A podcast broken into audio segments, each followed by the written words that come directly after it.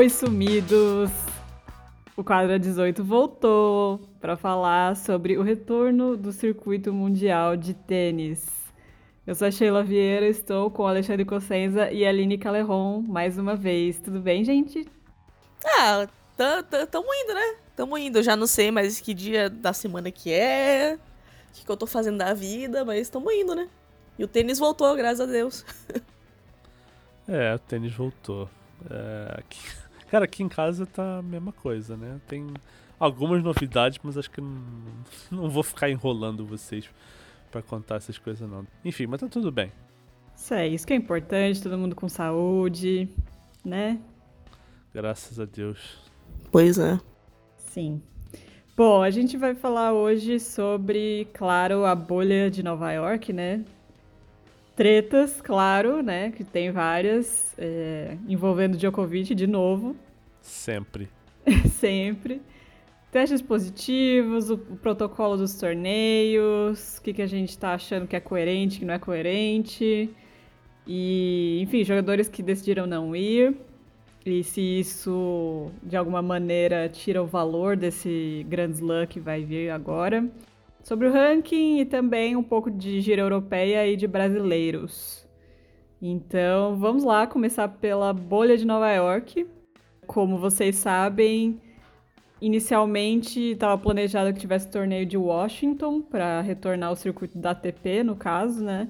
Mas eles cancelaram e decidiram é, transferir Cincinnati para Nova York, né? Para o Billie Jean King National Tennis Center que é o mesmo lugar onde o US Open é realizado. Na WTA, eles acabaram voltando lá na Itália, né, em Palermo. Também teve torneio é, em Lexington, nos Estados Unidos. E agora as jogadoras também estão na bolha de Nova York.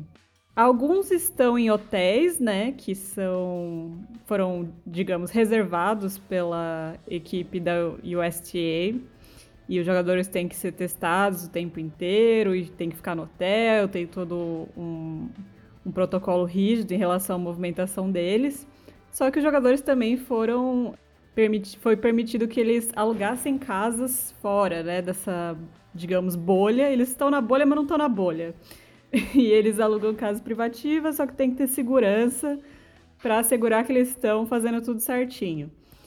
E o Novak Djokovic disse ontem pro New York Times que, enfim, se algum jogador não tá gostando dessa situação, que uns estão em casa, outros estão em hotel, eles deviam ter pago para ter uma casa. Então, uhum. todo mundo poderia ter feito isso. Claro. É, a, abre é. aspas, né? E todo mundo teve a oportunidade de fazer este investimento. É, exatamente, essa foi a frase. Que ele já deve ter se arrependido de falar, obviamente. E... Não, parece, não parece que aqueles empreendedores que, que, que vendem assim. Nossa, total. Né, ações, ações essas coisas. Coach plano, de investimento. Assim, de, plano de Invista... previdência. Você pode fazer esse investimento. Invista 15% do seu salário. Mas não dá. Faça o seu salário render. É, né? por aí. E outra coisa que aconteceu foi que o Guido Pella e o Hugo Dele foram retirados do torneio de Cincinnati porque o preparador físico deles testou positivo para o Coronga. Enfim, era uma coisa que todo mundo sabia que poderia acontecer, mas é sempre assim, né? Na hora que acontece, aí todo mundo, ah, mas é injusto, ah, coitados. Porém, se você deixa passar, você vai deixar todo mundo passar? Enfim, esse dilema. E também tivemos o Nishikori que testou positivo. Resumindo, o que vocês estão achando desses protocolos? Vocês acham que está correto? Vocês acham que tem algumas coisas que não tem nada a ver? Também não temos é, juiz de linha, né? O que, uhum. enfim, pode ser algo que se mantém aí no futuro. O que, que vocês estão achando da bolha? Antes de entrar nisso, eu queria só lembrar que, assim, tanto o preparador físico o, quanto o Nishikori é, testaram positivo na Flórida, né? Que era o pior lugar do mundo para estar tá durante uma pandemia e mesmo assim teve um monte de gente do tênis lá, né? Então, pelo amor de Deus, primeiro erro já tá aí. Aí depois vai reclamar que, ah, que, pô, é, tá suspenso, não tá. Gente, todo mundo sabia quais os protocolos seriam, todo mundo sabia que tinha que ser rígido, e já não é tão rígido porque tem esses Esses que estão em casa fora, né? Acho que a Serena tá, o Zaka tá, Djokovic também tá fora em casa, quer dizer, não é uma bolha só, né? Tem uns, uns bolinhas por fora. Mas tem que ser rígido. E aí você concorda, fala, ah, bacana, vai ser. Eu vou porque vai ser seguro, vai ser rígido. E aí, quando excluem os dois primeiros, ah, não, tá errado, eles não testaram positivo, eles têm que jogar. Gente, é, ou, ou é uma coisa ou é outra, ou não faz bolha, ou faz e segue a regra. Né? Não dá pra ser meio termo com isso. É questão de saúde, é questão né, de até um pouquinho de dar exemplo pro resto da população, vai estar todo mundo vendo pela TV. Então é um pouco de cada disso, eu acho. Eu não sei nem por que, Quer dizer, eu sei por que, que eles deram a opção da casa privativa, né? A gente viu o que aconteceu quando eles queriam botar todo mundo no hotel, mas assim, isso não, não deveria ser uma opção. Não deveria. É, são literalmente duas. Cara, é, é, são três semanas, sabe? É, tipo, é pouco tempo de tênis. Você não precisa de ficar numa casa privativa. Aguenta, cacete. Fogo no Se rabo. Se o LeBron James dá conta de ficar numa bolha, você também consegue. Aí, ó. Motivacional. Não é? Não, e, e aí entra, entra naquela questão das, do tênis que já é desigual e fica sendo mais desigual à medida que passa, porque é dinheiro, né? Os milionários não, não vão competir nunca em igualdade de condições com o pessoal que é 100, 150, 80 do mundo. Tudo bem, que seja assim, porque sempre foi assim.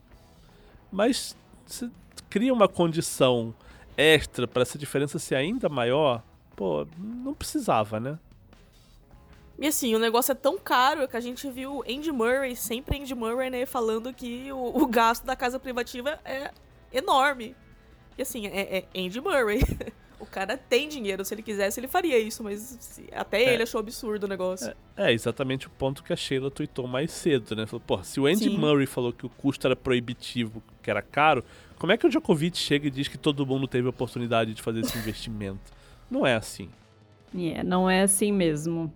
E sobre as coisas que eles estão fazendo na quadra, né? De.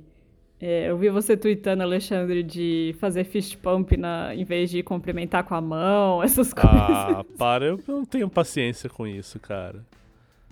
Eu, assim, eu, eu sou super a favor de, de, de, de protocolos rígidos, de tudo. Mas chega uma hora que tem umas coisas muito bestas, né? Porque aí você vai ver no, no Twitter, alguém postou lá, ah, mas os caras tocaram a mão, não era para ser cumprimento de raquete? Falou, gente, calma. Uma coisa, uma coisa, outra coisa, outra coisa. Os caras estão numa bolha. Não é WTA de Palermo que tá bagunçado, todo mundo misturado. E o US Open é uma bolha, como é a bolha na Bundesliga, como é a bolha na, na Europa League, na Champions. Enfim, tá todo na Fórmula 1. Todo mundo testou? Testou. Tá todo mundo na bolha? Tá. Então pode jogar futebol. Pode jogar futebol quer dizer o seguinte: você pode dar carrinho, você pode abraçar, puxar a camisa do outro, você pode agarrar bacana. Né? O ponto da bolha é você poder competir em condições normais. Né? E a bolha no tênis é justamente para estar tá todo mundo testado, todo mundo seguro. Se testou todos os jogadores, se o cara foi para quadra, se pode jogar normalmente, se pode encostar na bola, que é a mesma bola que passou na mão do outro tenista, se pode reclamar com o juiz, se pode uh, fazer tudo, para que essa frescurinha de tocar com a raquete no fim? É só para mostrar que, olha, nós temos os, nós respeitamos o distanciamento social, ah, se é, se é para isso, é melhor não joga, sabe? Frescurinha, besteira. É que nem o, o Tennis, que, aliás, Aline, adorei o Team Tennis esse ano, eles fizeram a bolha, três semanas, todo mundo isolado, foi lindo, distanciamento social perfeito, público. todos os protocolos seguidos. Expulsaram a Danielle Collins, que foi a única que saiu da bolha. Adorei. Ótimo. Só que aí chega no final, o time campeão, todo mundo se abraça. É. Óbvio que todo mundo pode se abraçar, porque todo mundo testou, todo mundo deu negativo. Agora as pessoas ficam reclamando: ah, mas não respeitaram o distanciamento social na hora da comemoração. Gente, comemoração. É, pô, São Paulo são Paulo não, Corinthians e Palmeiras saiu a maior briga no campo, reserva entrando, os caras de máscara em campo brigando com os outros. É máscara com o nariz pra fora ainda. Tipo, a máscara não tinha nenhum, nenhum negócio. Isso é ridículo. Eu, eu adoro a bolha do futebol brasileiro. É Maravilhoso. É sensacional. Eu não vi nem viaja exemplo o país de futebol inteiro. Fala, Sheila, desculpa, desculpa, me empolguei, fala. eu tava falando como a bolha do futebol brasileiro é maravilhosa, né? Você viaja para várias cidades, Nossa, cada um faz um teste numa hora. O time inteiro testado positivo e, e, o jogo quase acontece. Sim, adoro a bolha do, do Brasil. Não, e o futebol, não é nem só no Brasil, tem uma coisa curiosa que é o seguinte: os jogadores estão lá, né, se pegando, se, se agarrando, não sei o quê. Os reservas, eles ficam separados e com máscara. Quer dizer, beleza, os caras que não estão se tocando, eles usam máscara. Os que estão se agarrando lá, não precisa de máscara, não usa máscara. Pô, não, não faz sentido, sabe? Tem umas coisas que. Como se o reserva não fosse entrar em campo, se ele fosse um espectador lá também. É muito mais para dar efeito visual do que para qualquer outra coisa. Certo. É, vamos então falar de quem decidiu não ir para os Estados Unidos. Entre muitos, destacamos Nadal, Simona Halep, Ashley Barty, Kyrgios, Fonini, Vavrinka, Monfils, Vitolina, Andresco, Bentic. E, enfim, pipoca por aqui e por ali a sensação de que sem todos esses jogadores os títulos do US Open talvez não sejam tão importantes, fiquem com aquele asterisco, né, de, do ano da pandemia.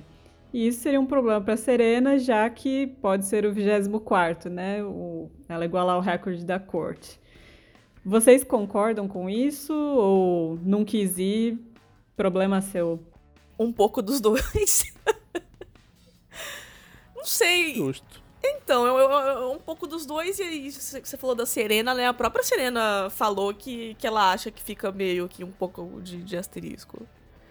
E se ela tá falando, que, que, que, quem, quem sou eu para falar que não é? Mas aí se ela ganhar, ela vai falar isso também? Não sei. Tenho as minhas dúvidas. O que, que você acha, Sheila? Eu acho que não, assim. Claro que a gente sempre vai lembrar desse torneio e de Roland Garros também como algo especial mas, enfim, o Djokovic ainda tá jogando, é, um Tien, um monte de top 10, um monte, assim, não um monte de top 10 da WTA, né? que no é. caso não. Mas, enfim, a WTA mesmo é, com todo mundo jogando, de vez em quando sai uma campeã aleatória. Então, eu não acho que, que deixa de ser um Grand Slam, 100% um Grand Slam por causa disso. É simplesmente quem não foi abriu mão. Então, não... É que nem a Olimpíada também. Tem um monte de gente que não vai e não deixa de ser. Não é menos Olimpíada, né? É. Eu acho que assim, acho que é, a discussão vai ser muito dependendo do que acontecer nos torneios, sabe? Porque assim, vamos supor que Djokovic é campeão. Ah, é o Djokovic, ele, né, Posso dizer que ele ganharia do Nadal, ganharia do Federer. O histórico recente dele é bem favorável contra os dois, ele seria favorito, etc, etc, etc. Agora, se ganha o Zverev fazendo uma final contra o Dimitrov, aí as pessoas vão falar. Porque, ah, porque o Federer e o Nadal não estavam, se o, se o Federer tivesse, o Zverev não ia passar, o Zverev não ganha do Nadal, o Dimitrov não ia passar, sei lá, por um ou pelo outro. Eu acho que a, a, a discussão vai ser muito nesse sentido. E acho que no feminino é um pouco diferente, porque a Serena não tá ganhando, né? Então, se ela ganha agora, eu acho que vão falar. Né? Acho que, acho que vai ter imprensa americana fazendo aquele, aquela média, dizendo que, que na época da Margaret Court as pessoas não iam para a Austrália, etc, etc, etc. Eu não acho uma comparação justa, porque naquela época era o normal daquela época e, e não dá para comparar. Mas acho que feminino vão falar de qualquer maneira. No masculino, acho que o Djokovic pode evitar essa discussão, mas acho, acho que só ele, talvez o Tim. Acho que o, o Tim sendo campeão, ganhando do Djokovic, acho que a discussão vai ser bem amena, talvez inexistente. Mas se o time chegar na final contra, não sei, é, contra o Rublev, por exemplo, aí eu acho que a galera fala. Pelo menos é, é, é, como eu tô imaginando que pode acontecer nessas duas semanas de, de US Open. É, eu também acho que vai ser a narrativa, né, assim. Mas eu acho que não deveria ser. Não, de jeito nenhum. Isso, isso, isso, isso é fato, também acho. É. Mas outra coisa que mudou também com a pandemia é que o ranking agora conta desde março de 2019. E pelo release da ATP, que diz que o Djokovic, Nadal e o Thiem estão classificados, isso também vale para o Finals. É, então, ou seja, acabou a chance do Thiago Will de tentar uma vaga Finals. É, vocês concordam com, com esse ranking? Enfim, claro que em termos de justiça, para o ranking normal é interessante, mas em termos de finals, vocês acham que deveria contar quem pontuou esse ano só? Não, não concordo. é... Maravilhoso. Mas, tipo, teve muito tênis pra ser jogado. Eu, eu, eu, eu, concordo com contar o ranking do ano passado e desse ano pro ranking completo das 52 semanas, mas eu não concordo pro Finals, porque teve muito tênis jogado e vai ter muito tênis jogado. Eu acho que três grandes lãs é mais do que suficiente para ver quem que jogou, por mais que a gente esteja em uma situação um pouco especial. Assim, joga quem quiser, quem dá, né? O, o que for possível, mas são, tipo, três slams e Masters Mills aí a, a rodo, então. Mas isso em simples, né? Nas duplas vai ser um pouquinho diferente. Como não tem como fazer esse, abre aspas, retroativo de contar o ano passado para fazer o finals nas duplas, porque os times mudam. É, nas duplas vai acabar seguindo normal os pontos do ano, o que eu acho correto, ou seja, as duplas sempre corretas, né? É, eu tô com a Aline nisso, viu? Eu acho que assim, como ranking, acho que é uma saída interessante, porque assim, não prejudica tanto quem não tá afim de jogar, quem não se sente seguro para jogar e, e viajar, você não, não tem um prejuízo ou né, não tem um prejuízo maior. Acho que minimiza essa coisa do, do, da pessoa que não quer competir. Então, é, por esse lado resolve. Agora, pro Finals, é, 3 slams, 3 mais 3 mil, acho que é uma conta que dá pra, dá pra resumir o que foi essa temporada curta, né? Não não sei se se, se ser justo já fazer o Masters contando pontos, sabe, de, do ano passado. Não, não, não vejo muito sentido nisso, não. Não, e Acho até que... porque, assim, eles já usaram esses pontos para se classificar para o Finals do ano passado. Pois é. então, tipo, não faz o menor sentido. Enfim, eu espero, na verdade, que a TP tenha falado errado. Pois é. Vejam isso. Porém, se, se eles fossem contar só desse ano, acho que o Djokovic, Nadal e o Thiem ainda não estariam classificados também. Sim. Eu não sei. Né? É, a temporada mal começou, né? Na verdade, só teve um slam, teve um 500 ali. Quer dizer, alguns ah. 500, né? Teve Rio, Acapulco e tal. Acapulco. Mas é, é pouca coisa. E a gente não sabe o que vai acontecer com o Finals da WTA. Opa, verdade. É, por enquanto Ele simplesmente subiu ter, do né? calendário, né? Inclusive, se você entrar no site da WTA agora, não tem mais corrida lá, né? Pois é. É, acho, essa é. foi é. difícil. Aliás, já que a gente está falando de WTA, deixa eu fazer duas, dois elogios da WTA, que normalmente eu critico a WTA, então deixa eu ser justo. Um, que a WTA botou no site as pronúncias do, dos nomes das tenistas, isso é ótimo. Sim. É, inclusive pronúncias faladas por elas mesmas. Algumas deram uma americanizada na coisa, mas enfim, a maioria tá lá fiel ao que, ao que é mesmo no idioma né, nativo.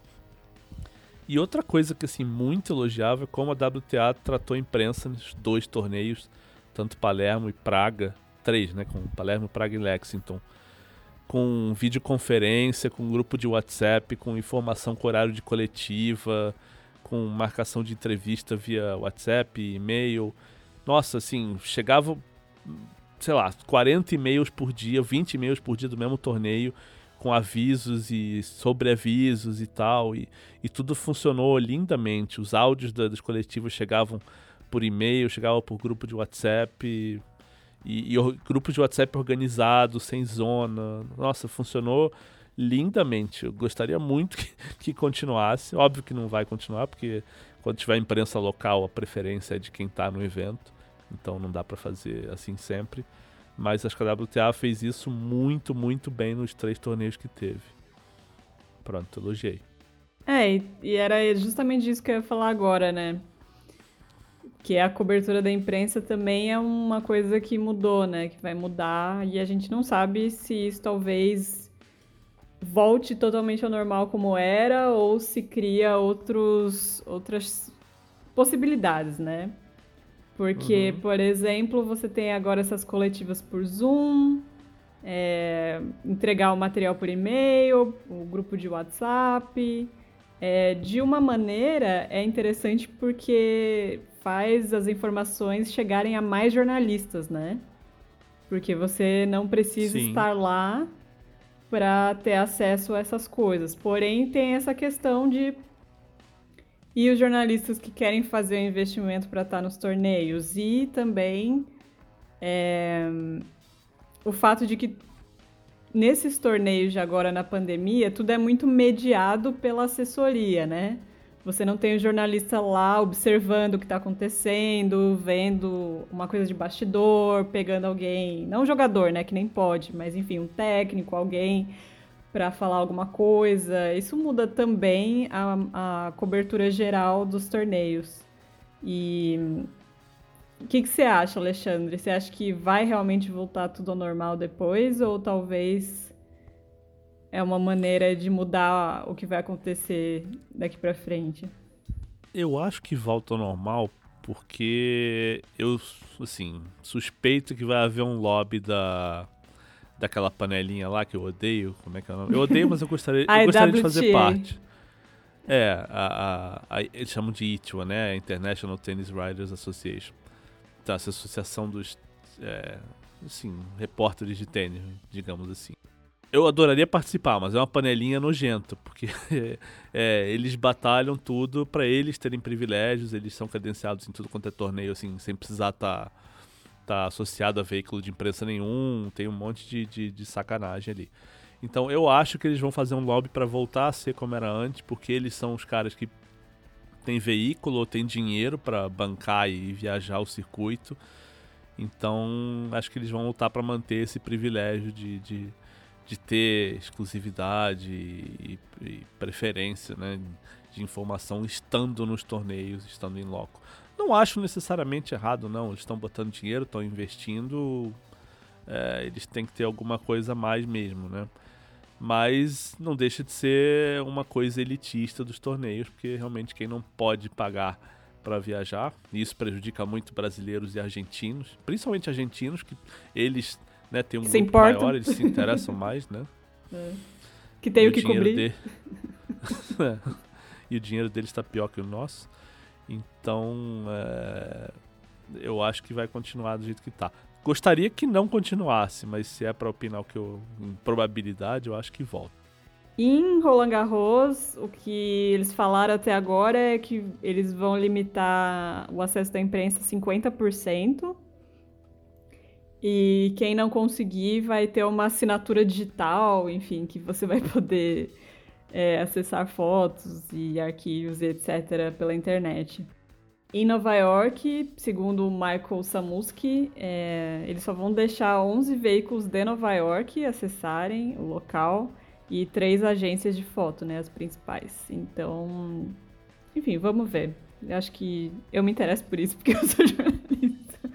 Mas é que eu vejo assim, o que eu vejo nessa pandemia é que muitas coisas que as pessoas estavam enrolando para botar em prática, agora elas estão botando e elas estão vendo que economiza uma grana e talvez seja melhor deixar assim. E dá pra, e, e- dá pra funcionar, né? E funciona bem. Tipo É. coletiva. Tipo coletiva via Zoom, né? Funciona.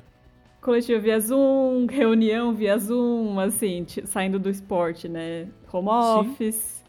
Acho que muita empresa coisas vai, que- vai adotar home office depois disso. É. E pensando no tênis também, juízes de linha, não sei depois disso se como que vai ser. É, estou curiosa também. É, essa é a... Até o Renato Maurício Prado tava tweetando agora há pouco, né? Outra profissão em extinção. É. Que. Tudo bem que ainda precisa de árbitro pra controlar o Hawkeye, pra supervisionar na cabine e tal, mas não é a mesma coisa que você ter 10 juízes de linha numa quadra, né? Então. E 10 mais 10 revezando, né? Os caras não ficam lá 4 horas na quadra. Então, uma quantidade de gente aí, uma quantidade de emprego que tende a desaparecer. Pelo menos nesses torneios grandes. É, e hotel pra todo mundo, alimentação pra todo mundo, né? Tudo isso Era um- barateia pro, pro organizador. É, e vamos pensar um pouquinho na gira europeia, então, né? Roland Garros quer ter público. Medo. E- Claro, Sim. claro que eles querem. É, eu, inclusive, comprei o ingresso. Vamos ver se acontece, se eu consigo ir ou não. Você vai estar lá na época? Mas- A, a princípio, sim. nunca Ah, se que ótimo. sabe. Nunca se sabe. Mas a princípio, sim. Não gostaria de ser nessas circunstâncias, mas enfim, é aquela chance que talvez nunca mais apareça, então vamos assim com pandemia mesmo. Vamos tentar. Eu, eu achei ousado isso de Roland Garros de voltar a vender ingresso. Porque, tipo, você não sabe, né? Essa pandemia Tudo tem, pode tem mudar, é. ondas, né? Tá- Uhum. Números sobem, diminuem. Tipo, Madrid tava achando que ia rolar e de repente os números começaram a subir e eles cancelaram o torneio. Vai que acontece em Paris também, né? Espero que não, mas enfim, vai que.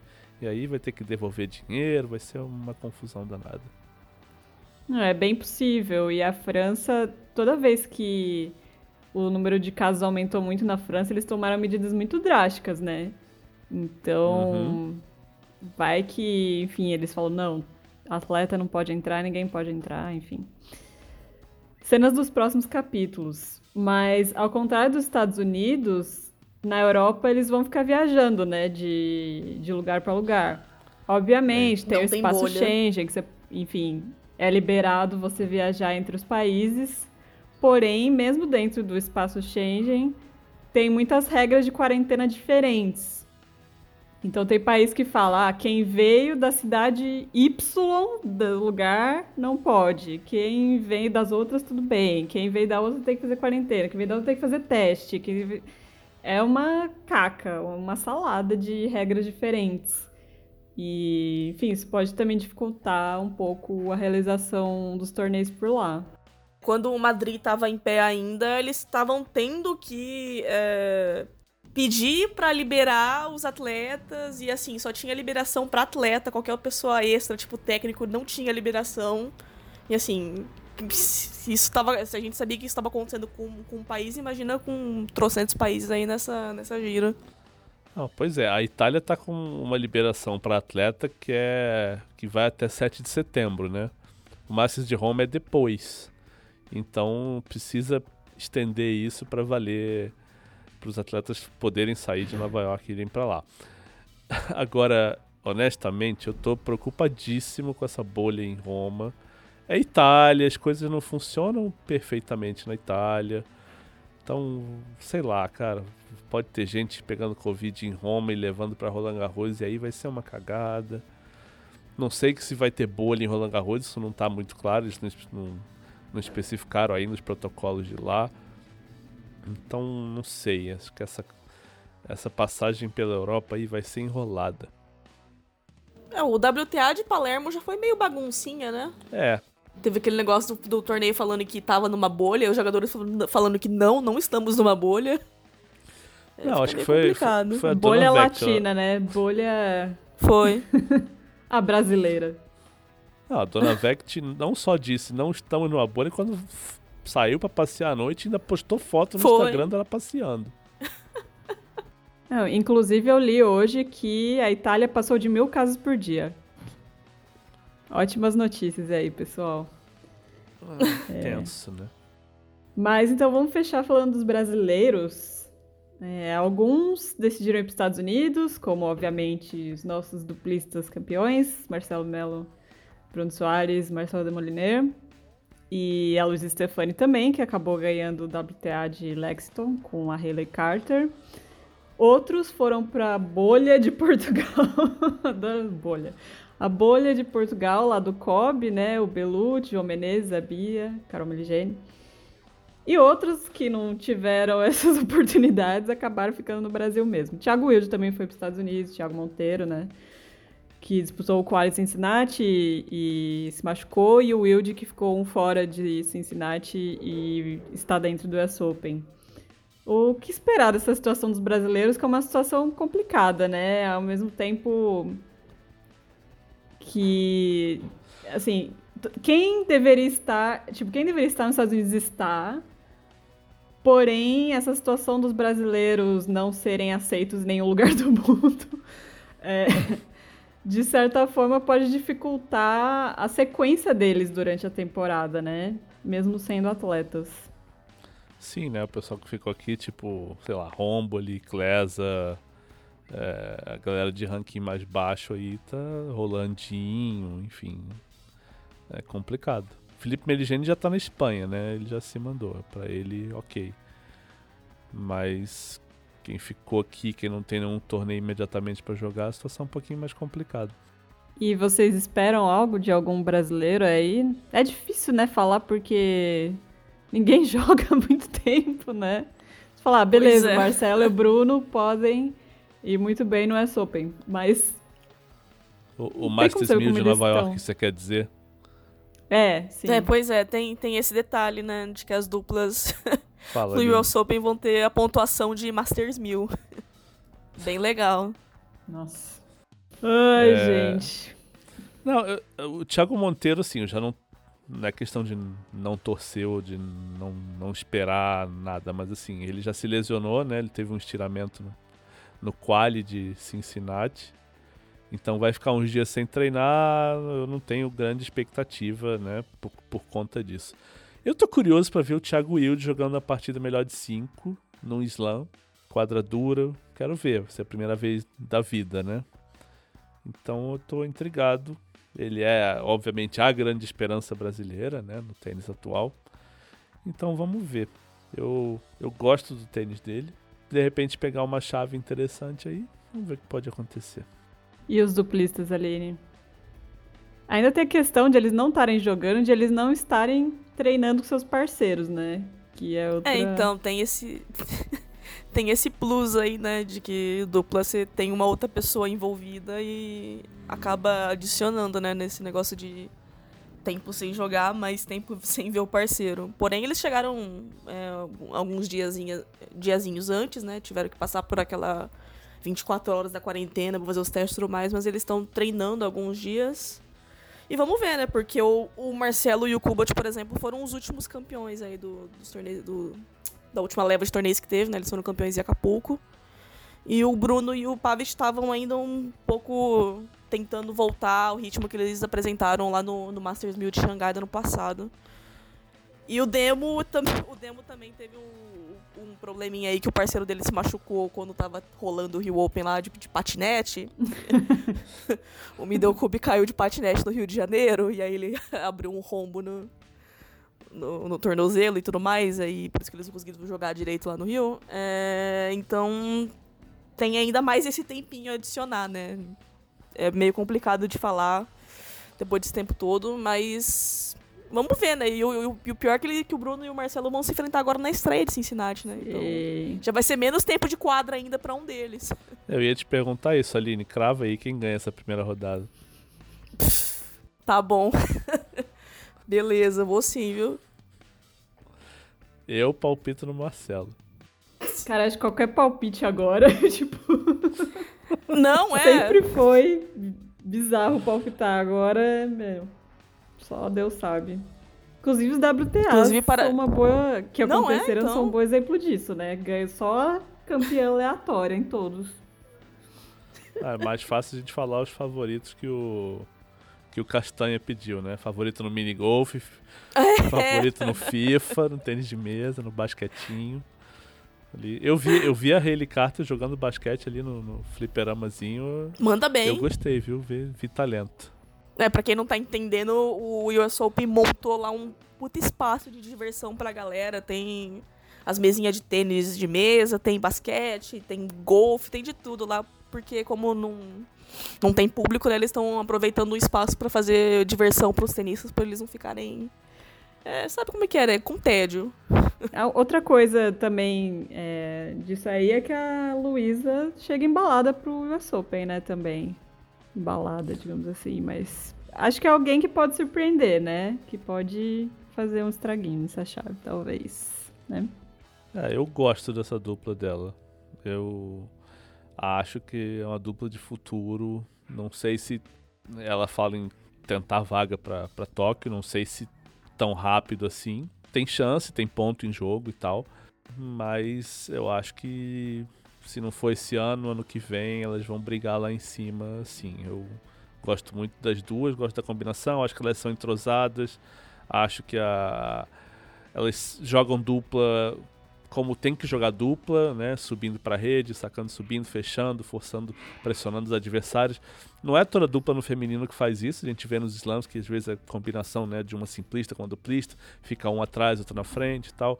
Eu gosto disso da Luiz e da Haley jogarem né, dupla como tem que se jogar e treinando e se especializando na coisa que para elas chegarem na frente não, não vai faltar tanto tempo assim não.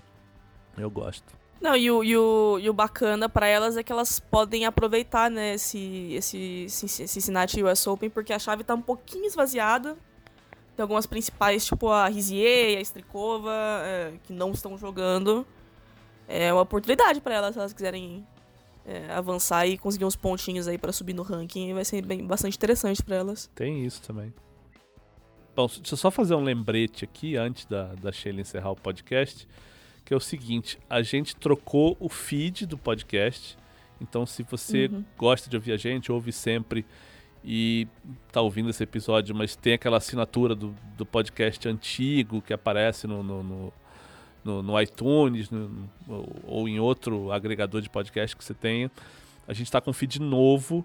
Então, é um feed que vai aparecer os últimos 5, 6 episódios só. Então, troca o feed, atualiza, assina o novo que aí você já fica atualizado toda vez que a gente lançar um podcast. É isso. Ótimo. Então vamos parar por aqui, porque o Murray tá jogando e eu quero ver. Mas obrigada, gente, por assistirem mais o quadro 18. Sabemos, como sempre, que a gente some, mas sigam a gente no Twitter, que a gente tá sempre por lá. E quando aparecer algo importante, a gente vai estar tá aqui sempre. É, um beijo e até a próxima. Tchau!